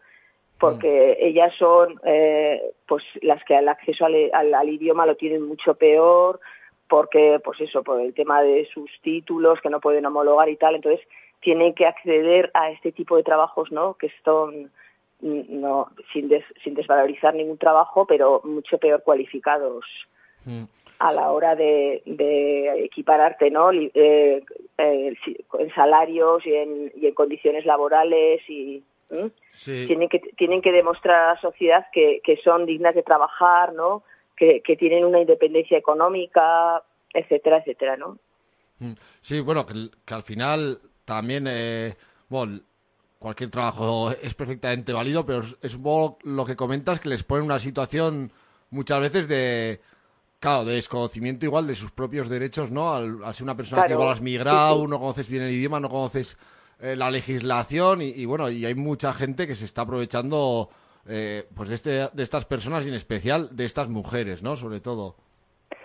Sí, yo creo que hay eh, en este tema hay una doble dis discriminación, diría yo, ¿no? Mm. Porque por una parte eres mujer, ¿no? Que, que, que ya lo hemos dicho anteriormente y no por no repetirlo, ¿no? Que tenemos unas diferencias salariales, ¿no? Con la brecha salarial importante y luego está la otra parte que es que no conoces a veces bien el idioma, que no conoces la, la cultura de aquí, ¿no? no a veces se contrata eh, en, en, en, una casa para servicio doméstico y tal y no conoces, se aprovechan de ti, a veces dicen vienen a quitarnos el trabajo, pero realmente están haciendo los peores trabajos, ¿no? De no los peores, sino los que las personas otras personas no quieren no quieren hacerlos, igual porque pues hay salarios más bajos o, o están más precarios o lo que sea, ¿no? Y luego se, se agrava siempre porque es, que es mujer. Yo, por ejemplo, eh, en, un, en un informe que, que se hizo desde la red, ¿no? De, que, que, lo, que lo hicieron desde, desde Médicos Mundi, pues eh, decía, ¿no? Que trabajan con población africana, que no es fácil para ellas el acceso, pues por, por eso, por, también por el color de su piel, que a veces, pues, el, el, exactamente por ser negra o por ser de otro color o por no, no, no tienes el fácil acceso al trabajo, ¿no? Entonces, a veces, pues eso, que tienen que coger trabajos mucho peores, ¿no? De, de, decía, decía este informe. Y luego también, pues a la hora de tener una de independencia económica, ¿no? Pues que no es fácil para ellas, porque a veces pues tienen que luchar también por ser eh, regulares, ¿no? En, en España, tienen que tienen que intentar eh, traer a veces a sus hijos eh, de sus países, bueno, por diferentes motivos, ¿no? Sí, al final siempre son muchos factores, ¿no? Estos que, que influyen eh, pues en, la exclusión o, en el riesgo de exclusión o la desigualdad. Pues eh, estigmas raciales o de idioma o, de pobreza, que bueno, pues que, que, al final es una lacra que es difícil de, de quitarse, pero bueno, vosotras con este informe también habéis visto un poco que esto se ceba más eh, en las mujeres, ¿no? De alguna manera, o, qué es lo que habéis percibido. Sí, sí, claro. Eh, se hizo el, el, informe este se hizo mm, se hizo con esa intención, ¿no? Por visibilizar lo que he dicho desde el principio, ¿no? Visibilizar un poco la, el, el distinto pues la brecha esa que hemos dicho que hay entre hombres y mujeres, ¿no? Entonces, las mujeres son son las que más han sufrido con el riesgo de la pobreza por, uh, hubo una crisis importante a raíz de, ¿no? provocada por el COVID-19, por ejemplo, ¿no? Y fueron las mujeres las que más sufrieron, las que más tuvieron que quedarse en sus en sus domicilios, no pudieron salir a la calle a trabajar, etcétera. Y entonces eh, los trabajos de cuidado remunerados fueron más los que sufrieron consecuencias, ¿no? Luego son personas, las mujeres al final tienen em, empleos, por no repetirnos más, ¿no? Pero tienen empleos mucho más precarios en el que los títulos no a veces no les eh, a veces vienen con aunque tengas títulos académicos no puedes eh, homologarlos etcétera y luego también quería resaltar un tema importante el tema de la vivienda no que va muy unido al del empleo que si no tienes una independencia económica con, pues eso con un empleo más o menos estable tampoco puedes mantener una vivienda ya vamos, todos sabemos que los precios de, de los alquileres y, de mantener una vivienda son imposibles ahora en la actualidad. Entonces va muy unido al tema del, del empleo, ¿no? y, y, estas mujeres que, que lo que hemos dicho, que tienen un grado de vulnerabilidad alto, pues eh, se, se ven un poco se ven un poco con, afectadas, ¿no? Por decirlo de alguna manera, con todo esto, con, con el tema de, del no empleo eh, estable y también de la vivienda. Bueno, y son problemas que, que vos como se arrastran año tras año o, incluso se agravan. Sí, sí, y bueno. Yo, eh, si quieres, mira, si quieres, tengo aquí alguna serie de datos, te digo porque, eh, para, un poco para comparar, ¿eh? Sí, puedes darnos algún dato. Pues el 75% de los contratos a tiempo parcial fueron para las mujeres, por ejemplo, ¿no? Luego, yo qué sé, eh, del total de las personas desempleadas, aproximadamente 6 de cada 10 mujeres son, de, perdona, 6 de cada 10 son mujeres.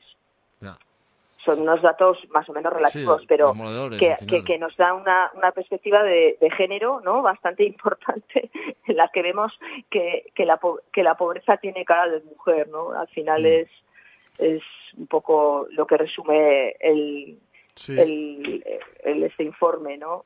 Voy, llevando, como digamos, eh, unos años también de bueno, lucha feminista, ¿no? Y intentar acabar con todo esto potente. Eh, aquí, como decías al principio, ¿no? A las, a las puertas de otro nuevo 8 de marzo. No sé, viendo cómo esta realidad y esta sociedad eh, en la que vivimos, ¿con, qué ánimo o, qué, cómo veis un poco esta perspectiva de, bueno, de igualdad? Pues a ver, por no, por no ser muy, por no ser muy pesimista, ¿no? Que, que a veces no, no nos lleva a ninguna parte, pues eh, diría que habría que, intentar visibilizar, ¿no? El, visibilizar eh, cara a la sociedad el tema de, que, seguimos teniendo una desigualdad muy importante de género, ¿no? Entonces, al final, eh, quien sufre todas estas consecuencias son las mujeres. Ya tanto, como hemos dicho, en el caso de ser migrante, como en el caso de ser de aquí, o de ser de otro país, da igual, pero que al final eh, va sufriendo esa consecuencia por ser mujer. Y un poco lo que nos queda, pues un poco es la, lucha de, todas y de todos, ¿no? También un poco que el tema de los hombres, ¿no? Se está hablando siempre de la igualdad, ¿no? Y es una palabra como muy requerida, ¿no? Pero eh, que, un poco todos en, el mismo en el mismo camino de lucha, ¿no? En, intentar que, la desigualdad esta de salarial pues vaya siendo cada vez menos, ¿no? Hmm. Pues importante. Ese es un poco el reto nuestro y, siempre intentar eh, visibilizar que, que las mujeres no, no, estamos en esa igualdad. Se nos llena la boca de eso, pero no, no, no, lo, no lo estamos consiguiendo, ¿no?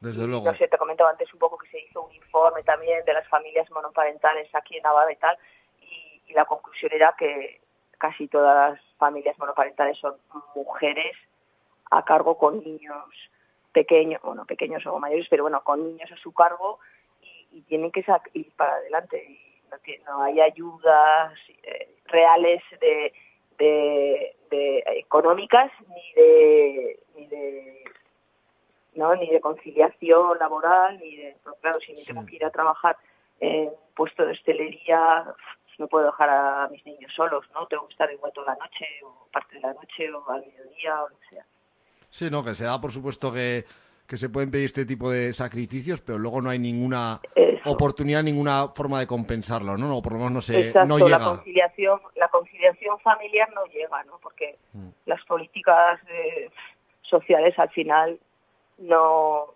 no no llegan a, a ese terreno no el tema de la conciliación es un es un tema muy peleagudo y no no no, no consiguen llegar a no. Hombre, hay aquí, hay unas herramientas, ¿no? En Navarra no vamos a, ser tampoco, ¿no? Pues, sea- bueno, en Navarra y en España, que decir que pues está el ingreso mínimo vital, la renta garantizada, que pueda ayudar, ¿no? Son unas herramientas que, que ayudan, pero al final ellas lo que también quieren es un empleo Sí, sí, como sí. todo el mundo. No, no, claro, no, al final puedes ayudar a una persona en un momento de necesidad, pero el proyecto vital tiene que ser otro, ¿no?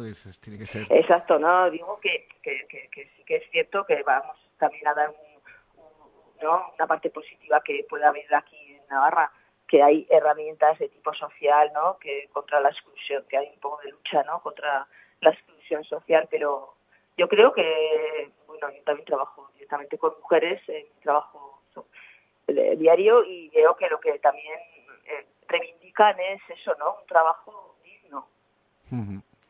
Desde luego.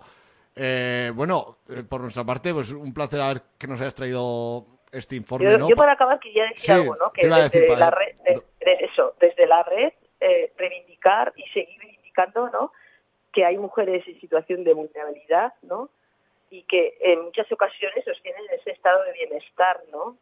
Que funciona gracias a ella. Entonces, reivindicar eso, eh, esa vulnerabilidad, ¿no? Y ese trabajo por parte de ellas que a veces se nos olvida que, que está ahí, que es necesario para este estado de bienestar que es la sociedad, ¿no? Que a veces se nos olvida. Sí, desde luego. Qué trabajo tan importante y, y tan poco agradecido, la verdad. Exactamente. Oye, pues un placer haberte escuchado, Ana, y, y nada, cuando quieras, a- aquí están los micrófonos de Busquirratia Pues, para lo que queráis. Vale, gracias por darme esta oportunidad. Eh, Venga, saludo. Adiós, Agur.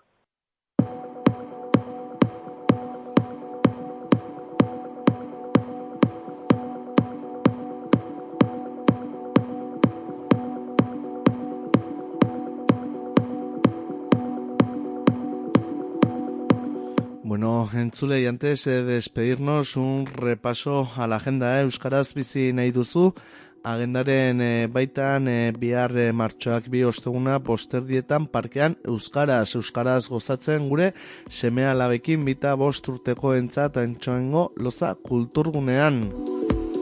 E, ere, e, bosterdietan arrosadiako liburutegi publikoan biharri puina eta kamisai, kabiak.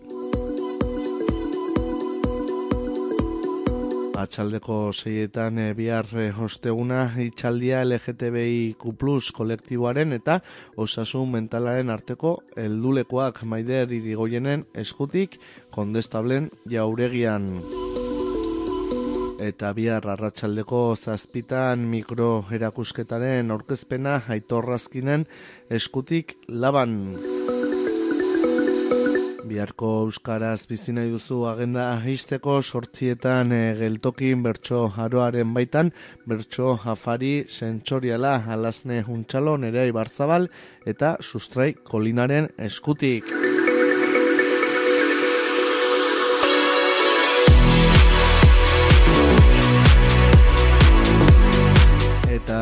Euskarazko agendak baino ne sakanan, eh?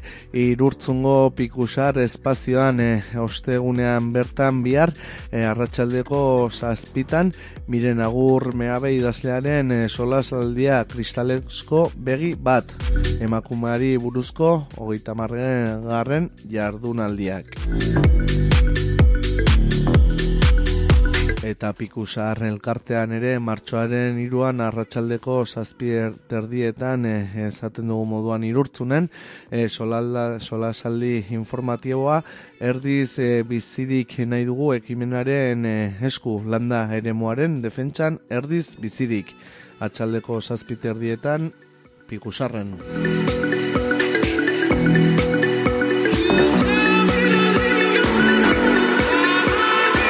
a la agenda de Geltoki el sábado 4 de 10 a la mañana 2 del mediodía, edición especial del Ecomercado, Día de la Tostada Ecológica, con el que se celebrará el tercer aniversario del mercado de productos ecológicos.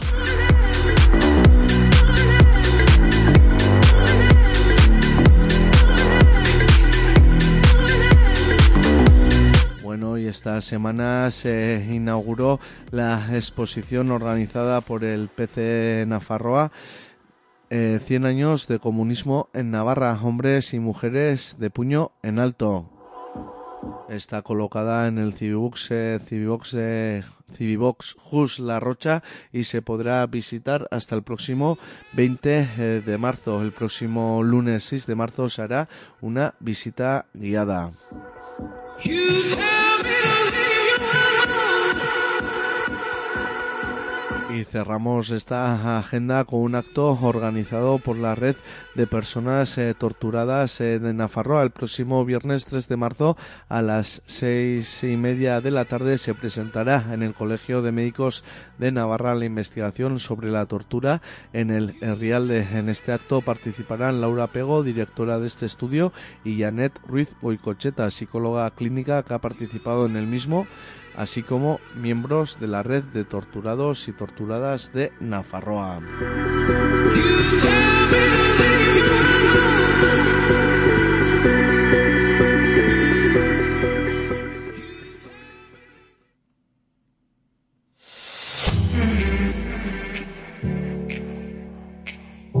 Y hasta aquí en Chule, locao de sí, el pasealecu de hoy.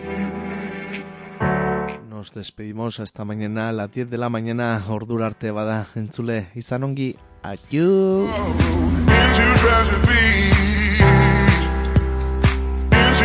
Into